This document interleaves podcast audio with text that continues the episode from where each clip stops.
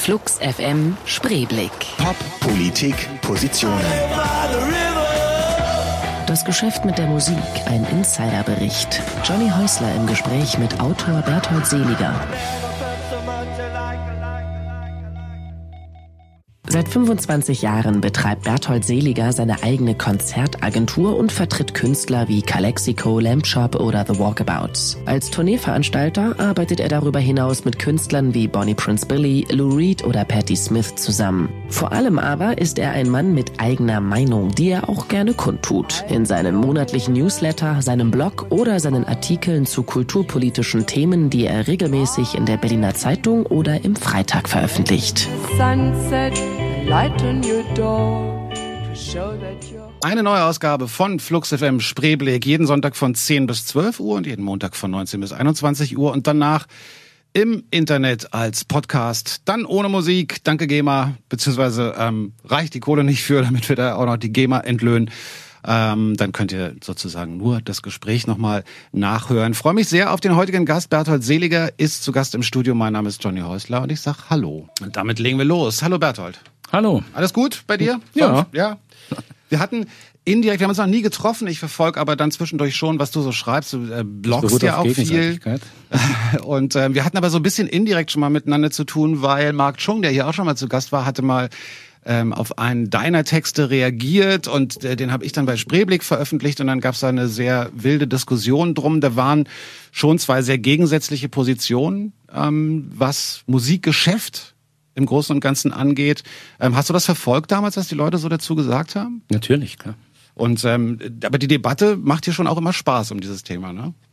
Naja, äh, da ging es ja um die Copyright-Debatte, mhm. die ich für eine Kerndebatte äh, des ganzen Musikgeschäfts halte. Und äh, da habe ich eine Position, von der ich denke, dass sie äh, auf Seiten der Künstler und der äh, sogenannten Konsumenten steht.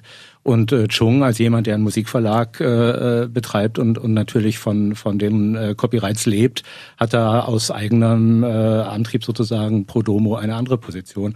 Aber ich finde, da kann man sehr viel dran klar machen an solchen äh, mhm. Themen, nämlich äh, wie werden Künstler fair bezahlt, äh, wie kann man erreichen, dass es, äh, dass sie auf Augenhöhe mit den Verwertern äh, sprechen. Und äh, ich fand spannend, weil ich habe dann ja auch noch ein Fünf-Punkte-Programm dazu entwickelt. Und ein, äh, ein Vorschlag daran ist für mich essentiell, nämlich, dass ich gesagt habe, die Rechte an den Stücken sollten automatisch nach einer festgelegten Zahl von Jahren, ich sage dann fünf oder acht Jahre, an den Urheber zurückfallen. Mhm. Also nicht so, dass man einmal die ganzen Rechte lebenslänglich verkauft und damit im Grunde keine Rechte mehr selber als Urheber hat, sondern dass die Rechte an den zurückfallen nach einer festgelegten Zahl von Jahren, der die Stücke eigentlich geschrieben hat. Und ich glaube, nur dadurch könnte man wirklich äh, eine, ein Gleichgewicht zwischen Urheber und Verwertungsindustrie herstellen, nämlich dass, es da, dass man da auf Augenhöhe verhandelt handelt. Wenn der Urheber feststellt, okay, äh, die Plattenfirma, der Verlag, äh, die haben in den acht Jahren zu wenig daraus gemacht, die haben mich nicht fair behandelt, die haben mich nicht gut genug bezahlt, dann kann er eben nach, nach dieser festgelegten Zahl von Jahren einen neuen Deal machen. Mhm. Das heißt, es ist, äh, die Plattenfirma muss eigentlich ein Interesse dran haben oder der Verlag, den Künstler fair zu behandeln, ihn gut zu bezahlen. Und nur dadurch hat man eigentlich eine Verhandlungsebene auf Augenhöhe. Das halte ich für einen ganz wesentlichen Punkt, der schön illustriert, worum es mir eigentlich geht. Ist dann aber nicht der Druck auch wahnsinnig hoch, dass man in kürzester Zeit Zeit sozusagen damit was erreichen muss? Also wenn ich jetzt, nehmen wir mal ruhig an, fünf bis acht Jahre irgendwie die, der Verwerter, also sagen wir Plattenfirma oder Verlag, wer auch immer, hat jetzt fünf bis acht Jahre Zeit, ähm, das auszuwerten, dann müssen sie natürlich wahnsinnig schnell agieren. Und meinst du nicht, dass dann der Druck auch auf die Künstler dann enorm groß wird? Nicht wirklich. 80 Prozent äh, der Einnahmen werden ja in den ersten zwei Jahren nach Veröffentlichung generiert. Mhm. Okay. Das heißt, das ist heute sowieso schon so. Und wir haben aber andersherum ja oft eine Situation, dass es so die sogenannten äh, Longburner gibt, also Stücke, die eigentlich erst nach einem Jahrzehnt oder nach zwei Jahrzehnten überhaupt überhaupt erst anfangen, mhm. erfolgreich zu werden. Und äh, also es ändert sich eigentlich äh, nicht wirklich etwas. Äh, der Buyout-Betrag für die großen, erfolgreichen Künstler wird geringer sein, aber dafür kriegen sie ja in acht Jahren äh, dann ein mhm. neues Buyout. Also auch da ändert sich nicht wirklich etwas. Aber es ist eine Frage von Fairness, glaube ich, und, und, und von, von wirklichen Urheberschutz. Das ist natürlich eine, ähm, äh, wenn man diese Position verfolgt, ist das viel, viel Arbeit, sich dafür einzusetzen. Ein Teil deiner Arbeit dafür hat sich jetzt in einem Buch manifestiert, das Geschäft mit der Musik, so heißt das. Ist das, äh, kann man das auch als Handbuch nehmen, als Musiker oder Urheber? Ich glaube, äh, mir ging es da um zwei verschiedene Dinge. Zum einen habe ich festgestellt, dass sehr viele Leute, die Musik hören, aber auch die Musik machen oder die als Kulturarbeiter damit indirekt zu tun haben, dass die sich über viele äh, Sachen gar nicht im Klaren sind, dass sie gar nicht wissen, wie Sachen funktionieren, was macht eine Plattenfirma genau, wie funktioniert die GEMA, äh, wie funktioniert die Künstlersozialkasse und die Steuern und all diese Dinge. Und äh, da ist es einfach eine Art Handbuch, die Kapitel, das kapitelweise Dinge beschreibt, wie sie sind. Gleichzeitig ist es natürlich eine Streitschrift, weil ich mir ein anderes Geschäft mit der Musik vorstelle. Mhm. Und äh, weil ich denke, dass Aufklärung Not tut, äh, weil wir haben eine Situation, äh, ich würde sagen, im Extremfall die Vielfalt der Kultur ist äh, gefährdet. Und äh, ich bin jemand, äh, der, für, der sich für die Vielfalt der Kultur einsetzt und gegen äh, Monopolisierung, äh, zum Beispiel in meinem Geschäft, wo es dann eben nur noch weltweit zwei, drei Großkonzerne gibt, die fast alle Konzerte veranstalten, äh, die Ticketverkäufer, die dafür sorgen, dass die Tickets viel zu teuer sind. Äh, äh, es gibt im, im Plattenfirmenbereich nur noch drei Großkonzerne, die 80 Prozent des weltweiten äh, Plattengeschäfts, äh, CDs-Geschäfts äh, dominieren. Das können wir doch als jemand, der, der für Kultur einsetzt, nicht ernsthaft wollen. Und insofern ist das natürlich eine Streitschrift, die beschreibt, was falsch läuft und die Vorschläge macht, wie es äh, anders gehen sollte. Da steigen wir im Laufe dieser Sendung noch ein bisschen tiefer ein. Erstmal gibt's hier die Kaiser Chiefs, Oh My God. Und dann werden wir natürlich auch Musik hören, die Berthold mitgebracht hat. Und damit hatten wir auch schon einen der ersten Songs von Berthold Seliger, der zu Gast hier ist bei Flux FM Spreeblick. Ähm, Towns Van ein paar Sätze, Sätze zu dem, dazu? Gut, ich hatte das Glück, äh, die letzten Jahre seines Lebens Europaagent für Towns Van Zandt zu sein und das gehört äh, oder ist wahrscheinlich der Karrierehöhepunkt in, in meiner 25-jährigen Firmengeschichte. Und wir haben eine Aufnahme gehört äh, live aus Berlin äh, äh, von 1991. Äh, äh, und äh, die wurde damals aufgenommen, äh, witzigerweise, bei den Berlin Independent Days. Mhm. Also wir haben jetzt die Zeit der, der Berlin Music Week und es gab damals schon etwas Berlin Independent Days, äh, was sehr schön illustriert. Das ist ja eine Sache, die aus von unten heraus entstanden ist und und wo Independent Leute versucht haben, etwas Eigenes auf die Beine zu stellen und dann so große äh, Shows wie Towns Van Zandt äh, veranstaltet haben. Äh, ich kann in dem ganzen Programm der Berlin Music Week nichts Vergleichbares erkennen. Mhm. Äh, aber das Glück, äh, mit, mit Towns arbeiten zu können, ist natürlich äh, ein irrsinnig großes gewesen und äh, ich denke, es ist einfach diese Art von Poesie, die, die äh, Towns in seinen Liedern bringt. Das wird ja immer so gesagt, der Van Gogh des Songwriting. Äh, die Einfachheit, äh, die wir da auch hatten äh, in diesem äh, äh, in diesem äh, Song, äh, das ist, glaube ich, unerreicht und, und äh, zeigt so Qualität von Singer-Songwriting. Einer der Schwerpunkte meiner Firma ist ja Singer-Songwriter wo ich dann denke, das ist schon so der Maßstab, äh, unter den man eigentlich nicht gehen möchte. Was für, mit was für Künstlern arbeitet ihr sonst? So können wir ein paar ein bisschen Name-Dropping machen. Calexico auf jeden Fall sind dabei, ne?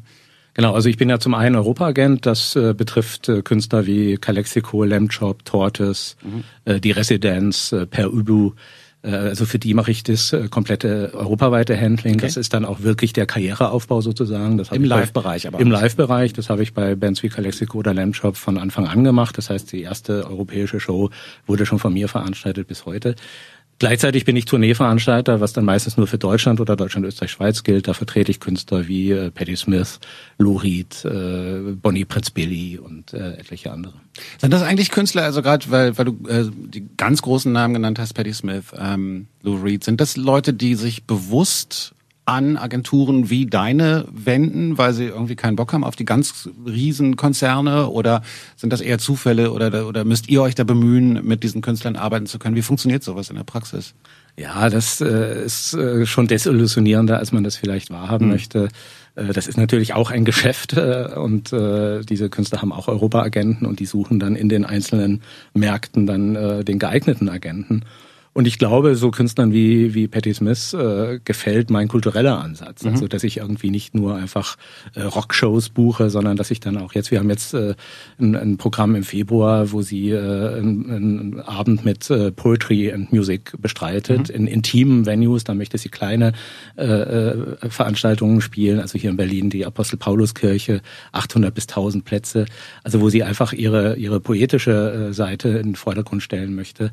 Und äh, ich glaube schon, dass da manche äh, Rockagenten das vielleicht nicht so machen würden, wie wir das äh, machen, weil wir da sehr künstlerorientiert denken. Aber äh, letztendlich ist es ein Geschäft und äh, es ist auch eine Frage, wir müssen uns bewerben. Äh, es gibt Konkurrenzangebote, wir müssen äh, entsprechende Angebote auch vorlegen. Aber ich glaube, nach ein paar Jahren der Zusammenarbeit ist es schon so, äh, dass äh, also Patty zum Beispiel sich ganz bewusst dafür entscheidet, weiter mit mir mhm. zusammenzuarbeiten. Ich glaube nicht, dass das noch äh, zur Debatte steht. Und das ist auch, wenn ich das noch sagen darf, da sind wir wieder bei dem Punkt Copyright und, und vertrauensvoller Zusammenarbeit. Das ist natürlich der Charme in unserem Live-Geschäft. Es wird ja immer behauptet, live ist nur deswegen noch so erfolgreich, weil man das halt nicht kopieren kann, weil man es nicht digital kopieren kann. Ich glaube, es hat mit etwas anderem zu tun, nämlich damit, dass wir keine langfristigen Verträge mit unseren Künstlern haben. Mhm. Nach jeder Tour wird neu entschieden. Der Künstler hätte die Möglichkeit zu gehen und sich einen anderen äh, Tourveranstalter zu suchen. Das heißt, der Künstler muss zufrieden mit unserer Arbeit sein. Und natürlich wir auch mit dem Künstler. Wenn der mhm. Künstler jetzt irgendwie eine schlechte Show spielen würde oder langfristig irgendwas komisch wäre, dann können wir uns ja auch trennen. Das heißt, das ist eine, eine, eine Verhandlung auf Augenhöhe. Gefällt dem Künstler meine Arbeit? Gefällt mir die Kunst, die der Künstler auf die Bühne bringt? Und wenn das beides äh, zur Zufriedenheit aller Beteiligten be bejaht wird, dann wird es eine weitere Zusammenarbeit geben. Das heißt, äh, der Charme ist eigentlich ein immer wieder neues Ja sagen zueinander. Was natürlich wahrscheinlich im, im Labelbereich, also bei den Plattenfirmen, dann es sind ja letztendlich doch meistens wirtschaftliche Entscheidungen. Also wenn ein Künstler überhaupt heute noch einen Vertrag über mehrere Alben kriegt oder so, was soweit ich weiß relativ selten geworden ist, speziell für junge Künstler, ähm, ist es wahrscheinlich am, äh, am, am Ende des Tages nur eine wirtschaftliche Entscheidung, dass das Label halt sagt, gut, dann gibt es auch so und so viel Vorschuss und der Künstler denkt, okay, dann kann ich davon wenigstens so und so viele Jahre meine Miete zahlen. Ähm, vielleicht wäre es sogar für alle besser, wenn man immer nur über ein Album zusammenarbeiten würde, also ähnlich wie bei Tourneen. Würde ich auch so sehen. Und ich meine, viele Independent-Firmen machen das ja genauso. Hm. Äh, oder äh, im, im Indie-Bereich ist es ja vollkommen selbstverständlich. Das ist auch etwas, du hast den äh, Mark Chung erwähnt, was mich ja so gewundert hat, weil er vertritt ja die unabhängigen Tonträgerfirmen. Und äh, da ist es die Regel, dass die Verträge über äh, circa acht bis zehn Jahre nur gehen. Und äh, wenn die Künstler dann zufrieden waren, dann erneuern sie den Vertrag. Also insofern war das so ein bisschen absurd, dass er dann für diese 70 Jahre nach Tod des Künstlers äh, Copyrights äh, gekämpft hat, äh, was ja eigentlich mehr die Sache der Großkonzerne ist.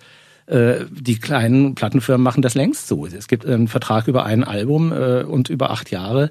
Simon äh, Raymond von Bella Union, der auch früher als Cocteau Twin auch äh, selber Musiker war, der hat gesagt, ich verdiene da nie, habe nie wieder Geld gesehen für meine Hit-Alben. Mhm. Äh, und daraus habe ich gelernt, jetzt wo ich Plattenboss bin, mache ich generell nur noch Verträge, die über acht Jahre gehen. Und äh, wenn die Band mit mir zufrieden ist und mit meiner Arbeit, dann wird sie auch einen nächsten Vertrag unterzeichnen und wenn nicht, dann eben nicht. Also ich glaube schon, dass es dass das das Modell der Zukunft ist. Ihr hört Flux FM Spreeblick und wenn die Musik in dieser Sendung euch vielleicht nicht ganz so fluxig vorkommt, obwohl sie dann ja schon wieder fluxig ist, dann liegt das daran, dass ihr diesen Sender schließlich nicht hört, damit euch nur Bekanntes um die Ohren gehauen wird, oder? Und ähm, wahrscheinlich habt ihr das hier trotzdem gekannt, vielleicht auch nicht unbedingt aus dem Radio. Das Solidaritätslied Ernst Busch und Hans Eisler, ähm, ebenfalls mitgebracht von Berthold Seliger. Von dir noch ein Satz zum Solidaritätslied? Ja, erstens ein großartiger Song. Äh, Eisler, einer der wichtigsten Komponisten äh, des letzten Jahrhunderts. Auch ein Komponist, der sich politisch äh, sehr stark geäußert hat. Äh, von dem stammt ja dieser äh, wunderbare Satz, äh, wer nur etwas von Musik versteht, versteht auch davon nichts. Also das eigentlich darüber hinaus weiß, dass man sich nicht nur in dem kleinen Kämmerlein mit seiner eigenen Musik beschäftigen sollte, sondern auch mit gesellschaftlichen Entwicklungen. Und Solidaritätslied ist natürlich, äh, Solidarität ist, glaube ich, eine Forderung, die nie aussterben wird und äh, viele Beschäftigte in der Musikindustrie, Künstler, Kulturarbeiter angeht, äh, weil da wäre vielleicht manchmal mehr solidarische Aktion äh, sinnvoll und äh, Rechte erkämpfen, äh, die es immer weniger gibt. Wie hat denn das bei dir eigentlich angefangen? Ähm, also ich würde gerne mal so in der Biografie ein bisschen zurückgehen. Ähm, kannst du dich daran erinnern, als du Jugendlicher warst, äh, was dich da zum ersten Mal musikalisch so gegriffen hat, dass du gedacht hast, das ist meine Welt, da will ich zu Hause sein? Äh, das ist ja fast äh, fast zu persönliche Frage. Ich habe mich mit, äh, ich glaube, sechs Jahren entschieden, Klavier spielen lernen zu wollen. Mhm. Und äh, verrückterweise habe ich da im Autoradio, äh, ich bin da mit meinem Vater äh, durch die Gegend gefahren, der war Schlosser und hat so Tanks in, in Häuser eingebaut. Und ich konnte natürlich nicht mit auf die Baustelle und bin da im Auto sitzen geblieben und habe da Radio gehört und habe da die Moldau von Smetana gehört. Und als er dann zurückkam, habe ich gesagt, ich würde gern Klavier spielen äh, lernen, weiß ich noch ganz genau. Äh, was ein bisschen absurd ist, weil in, in, der Moldau kein Klavier vorkommt. Also es ist irgendwie so, Egal. Wie, wie Kinder so agieren, aber und äh, Gott sei Dank hat er das dann ermöglichen können, dass ein Klavier äh, gekauft wurde und äh, ich habe dann eben selber Musik gemacht. Mich hat auch als Teenager eher klassische Musik interessiert, muss mhm. ich ganz ehrlich sagen. Das war meine Musik, damit bin ich aufgewachsen, dann ein bisschen Jazz. Und äh, natürlich dann das Übliche, was an Pop-Rock-Musik so äh, rumlief. Und äh, da gab es natürlich ein paar, wie soll ich sagen, Erweckungsmomente. Ich werde nie vergessen, wie ich, wie ich äh, Velvet Underground entdeckt habe und wie mich das umgehauen hat und weggeblasen hat was da möglich war. Aber auch äh, Neil Young zum Beispiel war auch ganz wesentlich. Und dann gab es natürlich damals die 70er Jahre, die, die ewigen Entscheidungen. Beatles-Fan, Rolling Stones-Fan mhm. und, und, und äh, die Doors waren mir sehr wichtig. Also es gab da viele Dinge, die einen, das war natürlich auch eine großartige Zeit, was da äh, musikalisch äh, möglich war. Aber äh, wie gesagt, im, im Kern war das dann doch immer noch klassische Musik und Jazz. Ist übrigens ganz witzig. Äh, ich habe, als ich das erste Mal mit Patti Smith zusammengearbeitet habe, habe ich ihr erzählt, dass ich eigentlich äh, als, als ihre ersten Alben erschienen sind, offiziell Patti Smith Fan war, weil alle coolen Mädchen in meiner Klasse Patti Smith Fans mhm. waren, dass, ich, dass mich die Musik aber eigentlich nicht interessiert hat. Und da hat sie gedacht und gesagt, was, was äh, hast du denn gehört? Und ich gesagt, naja, Klassik und, und Jazz.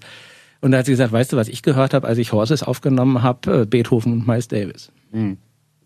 Nicht so weit her dann also. Ja, es ist, äh, man kann sich von unterschiedlichsten Seiten äh, oder Tortes, äh, wo wir uns auch darüber unterhalten haben, wo kommen wir her, wie, wie haben wir uns mit der Musik von Tortes getroffen. Ich eben aus der klassischen Seite, die Tortes-Jungs als Punk-Musiker. Mhm. Äh, also wenn man sich weiterentwickelt und wenn man neugierig ist und über den Tellerrand hinausschaut, entdeckt man jede Menge toller Musik. Und äh, das ist ja das Spannende an unserem Job. Und was war dann äh, der Moment, in dem du ge gemerkt hast, okay, ich mache da jetzt einen Job draus? Hast du weiter Klavier gespielt dann? Ja, ja. Aber immer nur für mich. Äh, mhm. Ich war dann ja Musiklehrer, war dann ein bisschen in der Politik und äh, habe dann, äh, damals habe ich in Fulda gelebt und äh, da eine gewisse Kultur, die mir wichtig war, fand in Fulda nicht statt. Und äh, dann habe ich in meinem Größenwahn gedacht, okay, dann stelle ich diese Kultur auf die mhm. Beine mhm. und äh, habe dann so ein Einjahresprogramm, so ein Saisonprogramm angeboten, irrsinnig viel Geld verloren und äh, war fast pleite und äh, habe aber da irgendwie, ja, wie soll ich sagen, Feuer gefangen und habe dann angefangen, äh, diese Konzertagentur weiter zu betreiben. Politisch bist du aber auch heute noch, da reden wir auch gleich nochmal weiter drüber. Erstmal die Mighty Oaks, Just One Day. Ein weiterer Song, mitgebracht von Berthold Seliger, Watsky Fireworks. Ähm, das vorhin bei den Mighty Oaks hast du gesagt, das war nix für dich, oder? Nein, das ist gute Musik. Wir haben uns nur mit der, mit der Band ja auch beschäftigt und aus äh, bestimmten Gründen dann davon Abstand genommen. Das war also nur eine persönliche Bemerkung. Aber äh, anspruchsvoller Hip-Hop, äh, wie, wie Wotzki, mhm. ein jüdischer Typ aus, aus San Francisco, äh, äh, also erstens höre ich sehr gerne guten Hip-Hop und äh, man sieht daran natürlich auch, was im Hip-Hop möglich wäre. Wir haben uns ja eben schon privat darüber unterhalten mit dem deutschen Hip-Hop. Äh, es wäre natürlich cool, wenn wir auch solche Musik in unserer Hip-Hop-Szene hätten in, in Deutschland mhm. und nicht nur die Bushidos dieser Welt. Ja, wobei ich den Eindruck habe, dass, dass sich da schon in den letzten Jahren viel getan hat. Also ich glaube, das Feld ist so weit geworden, dass ja. man eigentlich, dass jeder was findet. Aber klar, da gibt's natürlich irgendwie, gibt's ja beim amerikanischen Hip-Hop genauso. Klar. Auch die Leute, wo man sagt, boah, ja, inhaltlich eher zwiespältig. Ja. Politisch bist du aber heute auch noch. Also wenn man äh, auf der auf, ähm, auf der Seite deiner Agentur bseliger.de, also bseliger, naja, hm, also B der Buchstabe, dann seliger Wiedername, ähm, de. Da gibt's auch einen Blog, du schreibst viel und schreibst auch viel Politisches. In jüngster Zeit irgendwie die SPD kriegt die Schellen, die Linke kriegt die Schellen. Ähm, das ist dir schon auch nach wie vor ein Anliegen, dich da zu positionieren. Das hat sich so ergeben. Äh, witzigerweise nach, nach äh, 9-11, wo ich angefangen habe, äh, dieser Desinformationskampagne, die mhm. es da gab, äh, die Informationen entgegenzusetzen, die ich so gesammelt hatte. Und dann wahnsinnig viel Reaktion darauf bekommen habe. Und äh, vorher war der Blog oder der Newsletter, das ist eigentlich ein monatlicher Newsletter. Den gibt's auch noch. Äh, äh, in der, das ist fast, fast identisch mit dem, was ich im Blog schreibe.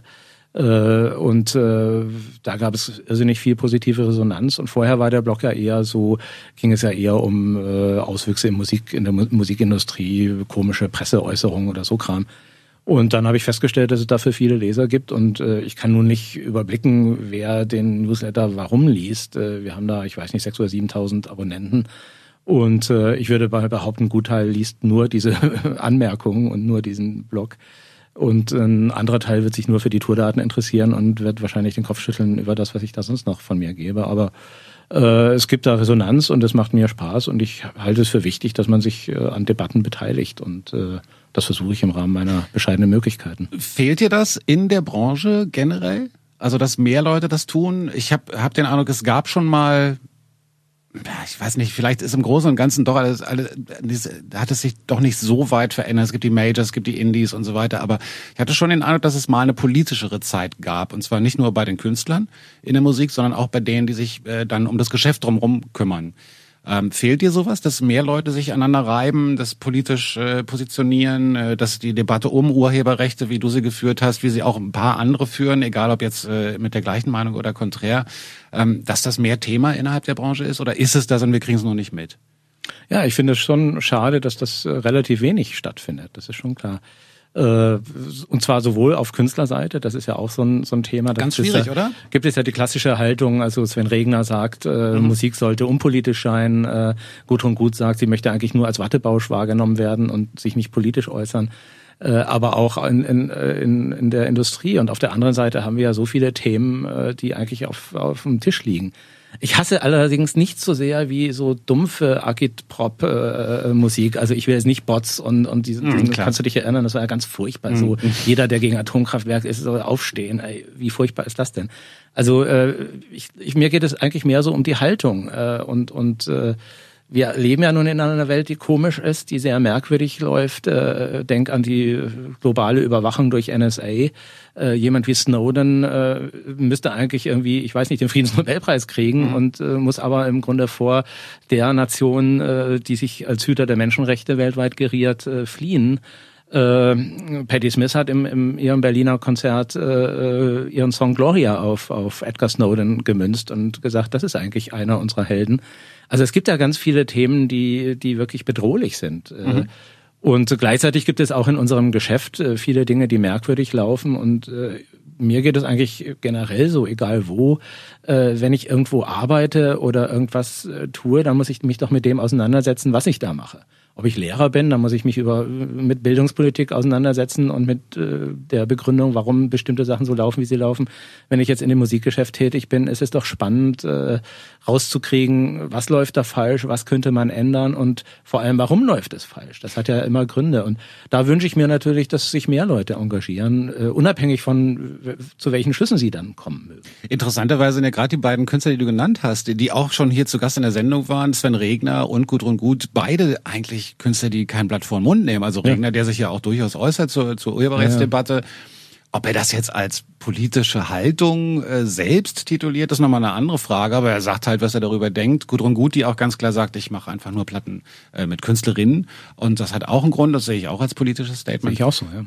Und ähm, insofern, da dann von den beiden zu sagen, irgendwie sie wären, würden sich da eher unpolitisch positionieren, finde ich lustig, weil da gibt's ja viel, viel äh, ganz Die haben es von sich selber gesagt, damit wir uns nicht äh, missverstehen. Ja, nee, nee, habe ich schon verstanden. Ihre eigenen Äußerungen und das finde ich eigentlich bedauerlich, weil gerade bei diesen beiden Künstlern würde man ja eigentlich erwarten, dass sie, äh, dass sie Stellung nehmen und und. Äh nee, es ist komisch. Ich war, ich kenne das von so Panels, auf denen man dann ab und zu sitzt, ähm, wo man ja als, äh, wenn man irgendwas dazu sagen kann, gerne eingeladen wird. Und da sind dann ganz wenig Künstler und ich weiß von Veranstaltern, die ähm, solche Panels besetzen, dass es ganz, ganz schwierig ist, äh, halbwegs namhafte Künstler zu bekommen, die einfach mal Stellung beziehen und sagen, wie sie die Sache sehen. Und selbst wenn sie sagen, pass auf, das ist mein Zeug und ich will nicht, dass es kopiert wird oder so, ist ja auch okay, ist dann halt eine Haltung.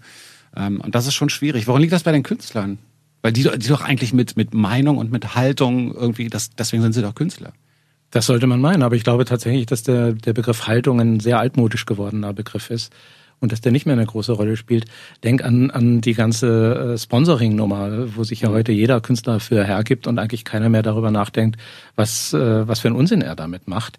Und ich glaube, äh, die so Persönlichkeiten wie Tom Waits, wie Neil Young, äh, äh, wie die äh, Leute von von Beastie Boys, äh, die ja aus, ausschließen, dass sie äh, Werbung genehmigen oder Sponsoring mit ihrer Musik, dass das natürlich Leute sind, die waren andere Persönlichkeiten und die hatten eine sehr eindeutige Haltung.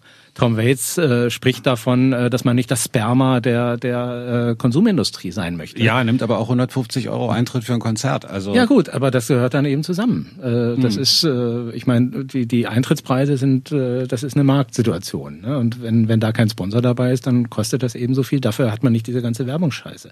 Also das finde ich schon, das finde ich jetzt nicht den Punkt. Ja, finde ich schon. Also ich, glaube, dass wenn du als junger Künstler zum Beispiel mit einem ganz anderen Publikum, ähm, also ich glaube, dass, dass Leute wie Tom Waits, die ich extrem hoch schätze, brauchen wir, glaube ich, nicht drüber streiten. Aber der hat natürlich A, hat ein anderes Publikum, was auch zahlungskräftiger ist als jetzt ein Pop-Jungstar oder so, der hauptsächlich Teenager in sein Konzert zieht. Dann hat er, äh, hat er eine Historie des Geldverdienens mit Platten und er ist natürlich, die hat er auch nur, weil er ein großartiger Künstler ist. Also ähm, da brauchen wir nicht drüber diskutieren.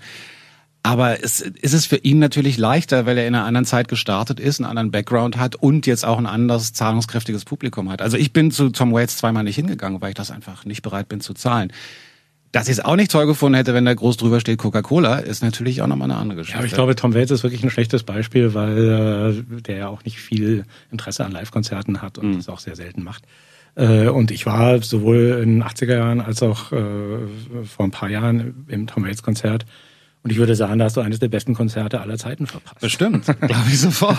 Aber ich meine, wenn wir zum, zum Beispiel nochmal das Beispiel Mighty Oates, wo wir eben geredet haben, mhm. ich meine, das ist ja so eine äh, Band, was mich da skeptisch gemacht hat, ist, äh, die hatten, bevor das erste Album veröffentlicht wurde, bereits ihre ersten Sponsoring-Deals.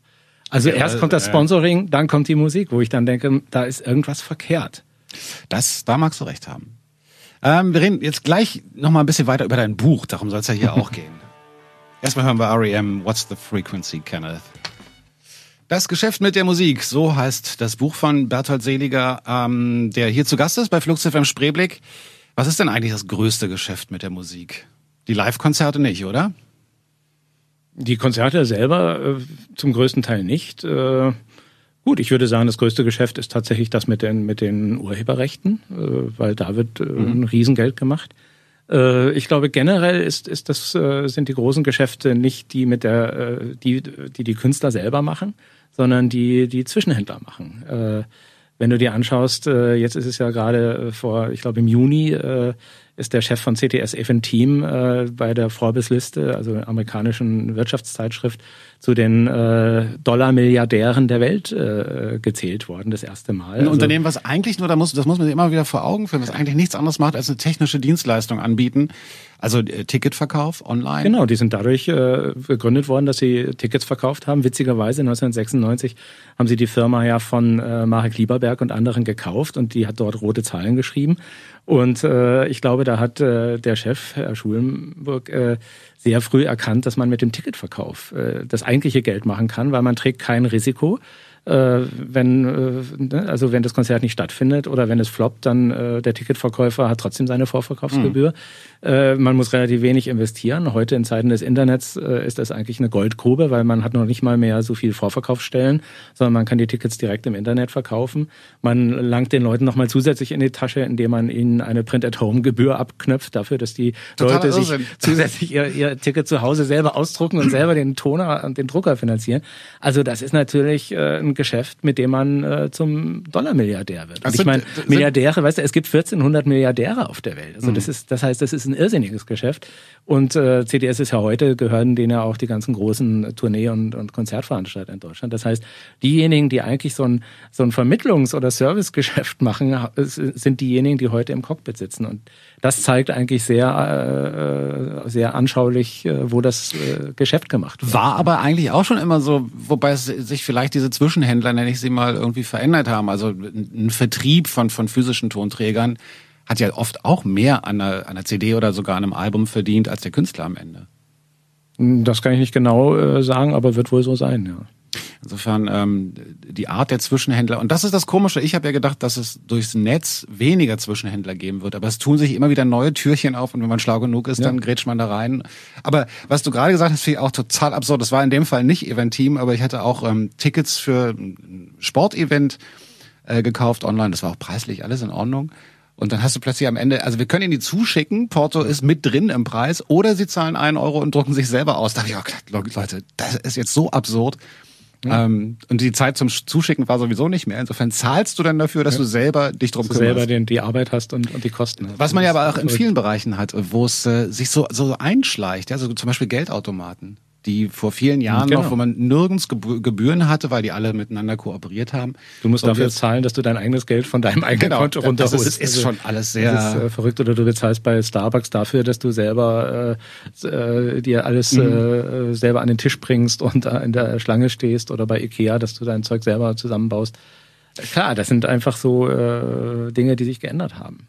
Sehr, ja. Gehen wir nochmal auf dein Buch ein. Ähm, da geht es aber jetzt nicht nur ums Urheberrecht, sondern auch um andere Bereiche. Nein, das Urheberrecht ist ein relativ kleiner, äh, kleines Kapitel davon. Äh, Im Zentrum steht natürlich etwa ein Drittel äh, das Live-Geschäft und wie das genau funktioniert und äh, wie sich das Live-Geschäft genau geändert hat. Mhm. Weil äh, diese, diese Dinge, also wenn wir eben über CDS 17 geredet haben, das ist ja etwas, was in den USA erfunden wurde, dieses Modell. Und das gab es bis in die 90er Jahre hinein nicht. Da war es ein sehr regional geprägter Markt. Es gab auch noch nicht mal in den USA äh, äh, nationwide äh, Tourveranstalter, äh, sondern die einzelnen Stadien oder Venues haben ihre eigenen Tickets verkauft. Die mhm. hatten da wirklich Leute in den Kassenhäuschen sitzen. Und äh, dann kamen die ersten Ticketing-Companies, die einfach gesagt haben, äh, wir nehmen euch das ab, wir stellen euch da Computer hin, ihr spart die Personalkosten und gebt uns aber die Rechte dafür, exklusiv äh, sämtliche Tickets zu verkaufen. Und da begann eigentlich so, äh, das war so der Kippschalter. Und das dann Ticketmaster, ne? In, äh, das, das waren Vorgängerfirmen von Ticketmaster. Ja. Ticketmaster kam erst relativ spät dazu.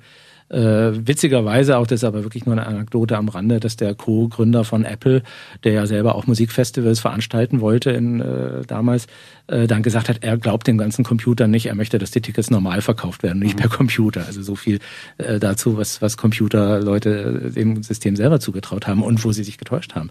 Äh, und dann ist es aber natürlich äh, eine politische Entscheidung gewesen, äh, wie die Konzentrationsprozesse stattfinden konnten. Denn 1996 gab es in den USA den Telecommunications Act, der äh, offiziell dazu dienen sollte, eine Liberalisierung herbeizuführen. Es sollte alles besser werden und de facto natürlich eine neoliberale Aktion war, äh, die zu Monopolisierung führte. Und erst da wurde es Medienkonzernen erlaubt, auch in anderen Bereichen tätig zu werden. Mhm. Äh, das heißt Live Nation, äh, deren Vorgängerfirma Clear Channel, äh, eigentlich eine texanische Radiostation waren. Die durften dann plötzlich Konzertveranstalter kaufen, die durften im Werbegeschäft aktiv werden, sind ja eine der beiden weltgrößten öffentlichen Plakatflächen, wie soll man sagen, Vermieter.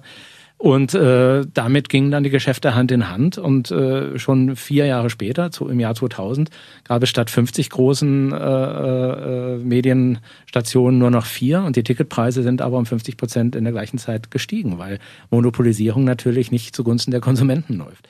Und Live Nation ist heute der weltdominierende Unterhaltungskonzern, der Live-Konzern. Äh, und äh, das ist alles ja äh, politisch gewollt gewesen. Das kommt ja, das fällt ja nicht vom Himmel, sondern es gibt politische Richtungsweisungen und das muss man sich klar machen. Und die hingen natürlich in den USA mit den sogenannten Chicago Boys zusammen, mit Herrn Friedman und den neoliberalen Thesen, äh, dass das Geschäft einfach äh, frei wuchern sollte. Also du meinst, dass das tatsächlich so eine, so eine Art politische Agenda war, das alles so aufzuteilen, dass da dann irgendwie die Kumpels zusammengesessen haben, sozusagen, die, die sowieso in mächtigen Positionen waren und sich gesagt haben, okay, das teilen wir so auf, dann sind wir in 10, 20 Jahren da und da.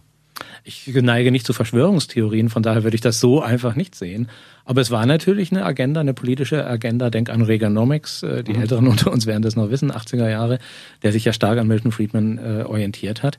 Da war die politische Agenda, wir wollen unbedingt eine Liberalisierung, äh, alles wird dem Markt unterworfen und äh, heute sind wir bei Angela Merkels marktkonformer Demokratie. Und wir sind übrigens auch längst schon bei einer marktkonformen Kultur. Du hast ja heute, äh, Kultur wird ja nach dem Preis, äh, nach der Quote definiert. Und äh, das muss ja nicht notwendigerweise so sein. Gerade wir Europäer, gerade äh, in Deutschland, Frankreich, in solchen Ländern, haben wir ja eine ganz starke äh, Tradition, dass Kultur gesellschaftlich definiert wird und, und eben nicht äh, vom Markt. Und äh, dass sich da die Dinge ändern, äh, das hat ja Gründe. Und das, wie gesagt, das fällt nicht vom Himmel, sondern da muss man sich darüber im Klaren sein, dass das politische Entscheidungen waren, die das möglich gemacht haben. Da reden wir gleich noch mal ein bisschen weiter drüber und überlegen, was das für junge Künstler vielleicht auch bedeuten könnte. I'll Be Your Mirror, The Velvet Underground hatten wir vorhin schon mal als Thema eine der Bands, die Bertolt Seliger, der heute hier zu Gast ist, nachhaltig beeindruckt, geprägt haben. Kann man so sagen, ne? Glaube ich schon, ja. Das ähm, auch ein wunderbarer, äh, deswegen habe ich diesen Track ausgesucht, weil Velvet Underground musste natürlich bei meinen fünf Tracks dabei sein. Aber das erste Konzert, was ich mit Lurid veranstaltet habe, das war ein äh, akustisches Konzert äh, mit Laurie Anderson, seiner Ehefrau. Mhm. Und äh, das war in Frankfurt und äh, das war ein ganz spannendes Konzert. Erstens natürlich, weil es für mich äh, großartig war, Lorit äh, veranstalten zu dürfen und ihn zu treffen. Aber äh, die hatten ein tolles Konzept, die haben nämlich jeweils die Songs des anderen aufgeführt. Das heißt, Laurie Anderson mhm. hat I'm a Mirror gesungen und Lou Reed hat die Musik dazu gespielt. Und äh, das fand ich gerade bei diesem Song, also wenn man sich überlegt, ich würde sagen, Liebe ist so eine der radikalsten Aktionen, die man überhaupt, äh, zu denen der Mensch fähig ist. Äh, dieses unbedingte Ja zu einem anderen äh, zu sagen und äh, wir beide gegen den Rest der Welt. Äh, und, und äh, diese doppelte Bespiegelung, dass man also der, der das Lied geschrieben hat und über den Spiegel nachdenkt, den der andere sein kann oder der man auch in einem selber ist, das dann von seiner Partnerin singen zu lassen und selber die Musik mhm. dazu äh, zu machen, das war ein sehr magischer Moment, äh, der mir sehr viel bedeutet. Ich habe ja irgendwann mal gehört, dass Lou Reed ähm, vorsichtig ausgedrückt nicht ganz leicht ist im Umgang. Würdest du das unterschreiben oder waren das? Ich habe solche Geschichten auch gehört. Ich kann nur sagen, aus meiner Erfahrung, ich habe ja nur mit einigen Künstlern gearbeitet, die als sehr schwierig gelten mhm. und ich habe nie auch nur einen Hauch mit einem dieser Künstler gehabt, sei es äh, Probleme gehabt, äh, sei es Lou Reed, sei es John Kay, sei es David Thomas. Äh, ich glaube, es hängt viel davon ab, äh, wie man die Künstler ist, äh, per Übung, ne? Per Übung, ja, genau. Okay. Es hängt viel davon ab, wie man die Künstler behandelt, ob man sie ernst nimmt. Sie haben gewisse Vorstellungen, ob ich dem respektvoll äh, mhm. begegne. Im Fall von Lurid ist es berühmt, dass er Interviews hasst und äh, äh, ganz ehrlich, I don't blame him, wenn man sich teilweise vor Augen führt, was für dämliche Fragen Interviewer Musikern stellen. Mhm. Kann ich das gut nachvollziehen, dass man da irgendwann keine Lust mehr drauf hat äh, und äh, dass man dann als Lurid äh, vielleicht nicht so höflich ist wie andere Künstler, die sich das bieten lassen. Dazu ist man dann eben auch Lurid. Aber ich kann nur sagen, ein sehr freundlicher Mensch, äh, der wochenlang geübt hat für diese Tournee, die ich letztes Jahr veranstaltet habe. Also ein sehr ernst äh, zu nehmender Musiker, der auch heute noch sehr, sich sehr genau darum kümmert, wie seine Musik äh, mhm. von der Bühne kommt. Und äh, ein, ein unheimlich äh, intensiver, interessanter Musiker, keine Frage. Es ist wahrscheinlich immer eine Frage der, der eigenen Ansprache. Also ich kenne das auch von, von so Interviewsituationen, dass manchmal sogar die Plattenfirmen einen warnen vor bestimmten Interviews. Oh, ganz schwieriger Künstler, musst du ganz ja. vorsichtig sein und so. Ich habe immer festgestellt, je vorsichtiger man sich dann benimmt, desto blöder wird das Interview, sondern wenn man es schafft, und das ist natürlich dann auch eine zweiseitige Geschichte, die nicht nur von, von der Band, sondern auch von dem Interview abhängt. Genau. Ähm, wenn man es schafft, ein Gespräch hinzukriegen, dann funktioniert das auch mit schwierigen Menschen. Ja, auf jeden Fall. Also ich weiß, Tokotronic zum Beispiel waren immer so eine Band, wo man gesagt hat, ah, ganz schwierig im Interview.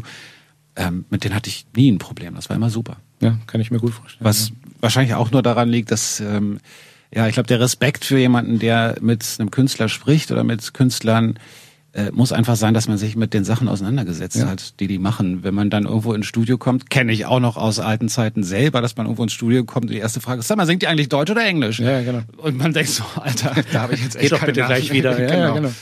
Ja, aber das ist ja heute nicht so selten. Es gibt ja heute auch wirklich nicht selten diese Frage, dass ein Interviewer kommt und sagt, äh, ich hatte noch keine Zeit, ein neues Album anzuhören. Kannst du mal selber sagen, was in dem Album vorkommt oder worum es geht? Bertolt, ich hatte übrigens keine Zeit, dein Buch zu lesen, muss ich genau, dazu sagen. Ja. Das haben wir eigentlich eine ähnliche Situation. naja, bei Büchern kann man sich immer noch rausreden. Ja. Das dauert einfach ein bisschen länger, als so ein, so ein Album mal durchzuhören. Äh, ist aber tatsächlich auch bei, gerade bei, bei Autoren, die dann hier sind, ist das oft ein Problem, weil ich natürlich eigentlich schon das ganze ja. Buch kennen will bevor man sich darüber unterhält. Andererseits habe ich aber auch festgestellt, wenn das dann so war, wusste ich selber schon so viel, dass ich gar nicht mehr richtige Fragen gestellt habe. Also insofern, mhm. man muss so eine Mischung finden. Man muss es so durchblättern und ein paar Kapitel lesen, damit man, damit man noch neugierig bleibt. Nein, aber grundsätzlich finde ich auch, den Respekt muss man haben, dass man sich vorher mit der Person oder mit, mit dem Schaffen auseinandergesetzt hat. Ähm, Kommen wir nochmal zu den jüngeren Künstlern, ähm, weil äh, ihr habt jetzt, ihr habt als Agentur zum Beispiel, als Live-Veranstalter, habt ihr, habt ihr natürlich auch so, so ein bisschen, ihr habt euch da euer Feld erarbeitet, wahrscheinlich in harter Arbeit über viele Jahre, ja. ähm, habt Stand, auf der, wahrscheinlich gibt's da auch Mundpropaganda, dass Künstler sagen, hier, die sind okay, mit denen haben wir das Konzert gemacht, alles prima und so. Ähm, für viele junge Bands ist es ja irre schwierig, erstmal in diesen wie man auf Englisch sagt, Live Circuit reinzukommen, also überhaupt Konzerte zu kriegen. Es gibt inzwischen, äh, wie in Amerika, Fälle, wo Bands dafür bezahlen, damit sie irgendwo spielen können und so gibt's bei Support, glaube ich, immer noch. Das gibt es aber schon sehr lange. Ja, das gibt's ewig, aber auch für, für Bands, die alleine irgendwo in Clubs spielen oder so. Ganz merkwürdige Situation. Wie, wie siehst du, du die Situation für junge Künstler? Wie, wie können die vorgehen? Dabei eine Haltung behalten, aufrecht gehen, eben nicht mit Sponsoren reden, sondern äh, sich auf die Kunst, auf, auf das, was sie machen, konzentrieren. Wie schafft man sowas? Heutzutage, in diesen Zeiten. Es gibt da kein Patentrezept. Wenn es das gäbe, dann wären wir alle erfolgreiche Leute. Wir haben ja auch viele junge Bands, die äh, deren Tourneen, um es mal vorsichtig zu sagen, schwierig sind, die also durchaus floppen. Wir stehen auch bei Konzerten hier mit 20, 30 Leuten ab und zu da. Äh, das sind dann halt Bands, an die ich glaube. Äh, ich glaube, die, die jungen Künstler denken viel zu viel darüber nach, wie, äh, wie sie erfolgreich werden können und denken zu wenig über ihre Musik nach. Mhm. Ich würde jeder jungen Band äh, raten, dringend raten, äh, versucht einfach ganz tolle Musik zu machen, versucht einen richtig guten Track hin, herzustellen, und, und äh, die Musik live auszuprobieren, äh, das ist etwas, was amerikanische Bands, äh, die nach äh, Europa kommen, unterscheidet von zum Beispiel deutschen Bands. Äh, die Army-Bands haben ihre 200, 300 Auftritte hinter sich, bevor sie in Europa auf die erste Bühne gehen. Und äh, wer, wer das amerikanische Live-Wesen kennt, der weiß, mhm. das ist echt hartes Brot. Mhm. Die fahren da, die schlafen in ihrem, in ihrem äh, Auto und, und äh, klappern dann morgens die ganzen Radiostationen ab und abends müssen sie noch selbst ihre eigenen Tickets verkaufen, äh, so, wenn sie nicht bekannt sind sind und spielen mhm. dann vor 10 oder 20 Leuten, die in den USA auch gerne noch quatschen und eigentlich nur wegen der Party da sind und nicht wegen der Musik. Aber die haben dann sehr viel gelernt, Learning by Doing. Äh, und das äh, ist, glaube ich, etwas, was ganz wichtig ist. Äh, macht gute Musik und versucht, die an die Leute zu bringen. Mhm. Und äh, es kommt da nicht auf irgendeine institutionelle Förderung an, es kommt nicht auf Sponsoring an. Man muss halt von irgendwas leben, okay. Äh, äh, dann kellnert man eben oder macht Musikunterricht oder ich meine, Kafka hat, war Versicherungsangestellter und hat abends seine Bücher geschrieben wenn ich an das glaube, was ich tue und, und, und dafür brenne, dann finde ich Wege, wie das an die Leute kommt. Und ich glaube, das ist der, der äh, essentielle Punkt. Also nicht der Plattenvertrag, nicht irgendwie, natürlich ist es ideal, wenn man einen guten Agenten oder einen guten Manager findet und, und der einem da den Weg ebnen kann. Aber ich glaube, vielmehr kommt es darauf an, dass die Musik wirklich überzeugend ist und, und so toll, dass, dass die Leute diese Musik hören wollen. Lernt von Kafka, das ist meine Botschaft ja, an, junge, Kafka, an junge Bands. Du hattest das angedeutet, Bertolt, dass du eigentlich, äh, dass dein Herz schon auch für neben dem Jazz und äh, dem Pop und Rock und dem Jazz auch für die klassische Musik schlägt. Franz Schubert haben wir gehört, die Winterreise. Ja, ein, ein wunderbarer Song. Äh, äh, das, die Kunst des Liedermachens ist ja eine Kunst, die nicht irgendwie äh, erst in unserer Zeit oder bei Hank Williams äh, angefangen hat, sondern die eine sehr alte ist. Äh, Schubert ist sicher einer der größten Liederschreiber aller Zeiten.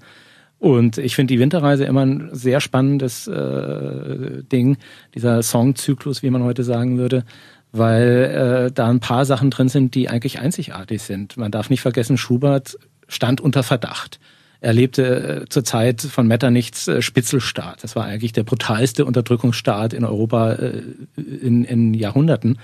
Äh, alle Künstler standen unter Verdacht. Äh, Künstler wie Beethoven, Schubert äh, mussten ihre Musik dekonstruieren, um sie überhaupt äh, öffentlich spielen zu können. Und insofern ist natürlich dieses äh, Fremd bin ich eingezogen, fremd ziehe ich wieder aus. Also dieses Sujet ist ja nicht nur ein Liebessujet, sondern auch ein gesellschaftliches Topos, äh, die die Fremdheit gegenüber der Gesellschaft, in der er sich befindet, beschreibt. Äh, Patti Smith hat äh, etliche Jahrhunderte später geschrieben, Outside the Society. Schubert bewegt sich auch außerhalb der Gesellschaft, äh, der Gesellschaft, in der er fremd ist. Und äh, das hat er gerade in diesem Lied äh, wunderbar beschrieben. Und wenn man dann merkt, wie dann in, in der vierten Strophe äh, das D-Moll dann plötzlich in, in D-Dur aufgeht, äh, da geht einem doch das Herz auf, wenn er dann äh, kurz noch diese Vision von der Geliebten, äh, die er aufgrund der gesellschaftlichen Verhältnisse äh, verlassen muss oder die ihn verschmäht, äh, äh, wenn er daran denkt. Und dann endet es aber natürlich wieder in trostlosen D-Moll. Also ein ganz großartiger Song. Und ich finde, man kann da auch als Songwriter heute viel von lernen, äh, wie raffiniert äh, Musik gemacht wird. Oder wie dann ein kurzer, ein, ein Takt lang, wenn das Wörtchen Liebe das erste Mal fällt, ist die erste Ahnung von Dur und dann geht es sofort wieder in Moll weiter. Also das ist ein raffiniertes, tolles Stück. Du hast ähm, viel mit Musik zu tun. Ihr müsst wahrscheinlich auch ähm, aus beruflichen Gründen wahnsinnig viel Musik hören. Da kommt, äh, kommt neues Zeug rein, man soll sich Bands anhören, ob man die Tour machen will oder ob man ein Konzert veranstalten will, ob die als Support spielen dürfen und, und, und. Ähm, wann geht bei dir das Herz bei neuen Sachen auf? Was braucht Musik für dich, um dich nochmal so richtig zu greifen, nachdem du so viele, äh, viele Dinge schon kennst und so? Ich kenne das von mir. In der Jugend hat sich, hat, war es leichter, brannte man dann für einen mhm. bestimmten Stil oder für bestimmte Bands oder so. Und je älter man wird, desto mehr hat man halt schon mal gehört und sagt, ah, klingt wie die oder so. Aber was, was braucht es, damit bei dir nochmal irgendwie so ein Moment ist, wo du sagst, boah, da mache ich mal lauter und das höre ich mir genauer an? Ja, wenn ich das genau wüsste. Also das ist natürlich eine Bauchsache. Aber äh, ich glaube, kontinuierlich könnte ich sagen, äh, ich will überrascht werden. Also natürlich interessiert mich nicht äh, irgendeine Form von Indie-Rock äh, als jemand, der Television vertritt mhm. äh, und, und äh, da eine der besten Bands dieses Genres äh, aus den 70er Jahren äh, selber auf die Bühne gestellt hat, dann brauche ich nicht irgendeinen Abklatsch davon, sondern dann nehme ich das Original. Als jemand, der Towns Van Zandt oder Bonnie Prince Billy oder Kurt Wagner vertritt, äh, will ich mir keine schlechten Songs anhören müssen. Mhm. Das heißt, es ist also natürlich ein, eines Teils eine Qualitätssache und das andere ist aber wirklich, äh, wenn mich etwas überrascht, wenn da plötzlich Sounds sind, wo ich denke, wow, wie, wie kommt denn das? Und das geht ganz schnell ans Herz oder ganz schnell in den Kopf auch. Äh, also äh, ich glaube, der, der Überraschungseffekt ist das Interessante, weil sonst sehe ich das so wie du, man hat viel Musik gehört und, und Ähnlichkeiten hakt man eigentlich sofort ab. Da denkt man, ja, das kenne ich schon, das brauche mhm. ich auch nicht, weil ich habe in meinem Plattenschrank das und das ja schon stehen. Was auf eine Art natürlich auch unfair ist. Was unfair ist, weil jede Generation äh, die Musik wieder neu mhm. entdecken muss. Aber wo ich dann sage, das ist halt trotzdem, ich bin in meinen 50ern, das langweilt mich halt trotzdem. Mhm. Äh, deswegen denke ich aber, dass das Spannende auch am Internet ist, äh, dass du ja ganz viele tolle Sachen entdecken kannst und die heute alle einen Fingerklick away sind. Und äh, ich glaube wirklich, das Spannende ist äh, die Überraschung. Und ich weiß nicht, ob das wirklich etwas Neues ist, weil wenn ich mir anschaue, ich habe jetzt gerade äh, Schick, äh, die, diese Retrospektive mir gekauft mhm. und äh, da beschreibt ja äh, der Chef sozusagen, wie er seinen ersten äh, Song geschrieben hat. Er hatte keine Plattenfirma, die haben ihn, an ihn nicht geglaubt. Und der erste Track, der dann Welthit wurde, äh, der hat ihn 10 Dollar gekostet. Und zwar äh, die 10 Dollar, äh, die er den Liftboy bestechen musste, damit der ihn in ein Studio eines Freundes hochgefahren hat und nichts weitererzählt hat. Mhm. Und dann haben sie in einer Nachtsession das Studio gekapert, dort den Song eingespielt. Und dann hat er noch einen DJ gekannt, der diesen Track äh, in einer New Yorker Disco gespielt hat. Und äh, dann wurde das eben äh, sehr erfolgreich. Äh, und, und das zeigt sehr schön. Also du brauchst nicht erst einen Plattenvertrag und erst mhm. eine Senatsförderung, bevor du ein tolles Stück Musik machen kannst, sondern erstmal ist die, das tolle Stück Musik und das war natürlich so einzigartig. Nile Rodgers spielt natürlich auch äh, und komponiert auf einem Level, was äh, einzigartig ist. Und als das das erste Mal kam, äh, hat das wow gemacht. Und äh, da wäre man natürlich gerne dabei gewesen damals in der New Yorker Disco und hätte dieses Stück als erstes gehört. Also ich glaube, die Überraschung und das Neue und das Einzigartige, das ist das, äh, was Musik äh, faszinierend macht und äh, ja. Kannst du dich an einen Moment erinnern, wo du selber irgendeine Band oder einen Künstler entdeckt hast oder eine Künstlerin und gesagt hast, boah, die will ich unbedingt veranstalten. Ich möchte, dass wir das machen und nicht irgendjemand anders? Natürlich, das gab es immer wieder. Also ganz stark, äh, als, als Palace Brothers auftauchten. Mhm. Äh, damals diese Single, äh, diese schwarze Single, wenn du dich erinnerst, äh, äh, wie hieß das genau? Äh, niemand auf der Welt kann so traurig sein wie wir, mhm. glaube ich, vereinfacht gesagt. Äh, da habe ich gesagt, das will ich unbedingt machen, das ist total klar. Das war damals dann übrigens eine relative Enttäuschung, muss ich ganz ehrlich sagen, weil die hatten dann äh, irgendeine Touring-Band, da waren dann irgendwie so Mucker, die dann mhm. irgendwie so Gitarre, äh, Gitarrensoli gespielt haben und ich habe gedacht, um Gottes Willen. Äh, wobei, das hat sich dann irgendwie geregelt und äh, ich bin heute noch stolz drauf, dass ich immer noch Bonnie Prince Billy vertrete. Äh, aber das war sicher so ein Punkt. Aber es gibt auch ganz kleine Momente. Also im Weltmusikbereich habe ich das oft gehabt. Wir machen ja auch viel Weltmusik, äh, Bratsch, äh, ein paar afrikanische Sachen. Mama Kasei, den wir im Dezember machen, äh, wo du dann plötzlich Dinge erlebst, äh, also schräge Rhythmen und, und Trommeln und, und Dinge, die die europäische Bands nicht können. Also was dann natürlich auch wieder der Punkt Überraschung sozusagen ist. Äh, aber auch kleine Bands wie also aktuell Big Harp ist äh, eine Band aus Oma, die mir sehr ans Herz gewachsen mhm. ist und äh, also diese Momente gibt es immer wieder und das ist natürlich der große Reiz in diesem Geschäft. Bertolt Seliger ist zu Gast hier bei Flux FM Spreeblick. Ähm, nicht nur Konzert mit seiner Konzertagentur unterwegs, sondern auch Autor des Buches Das Geschäft mit der Musik und jetzt dann sozusagen selber auf Tour. Ja, das ist äh, witzig.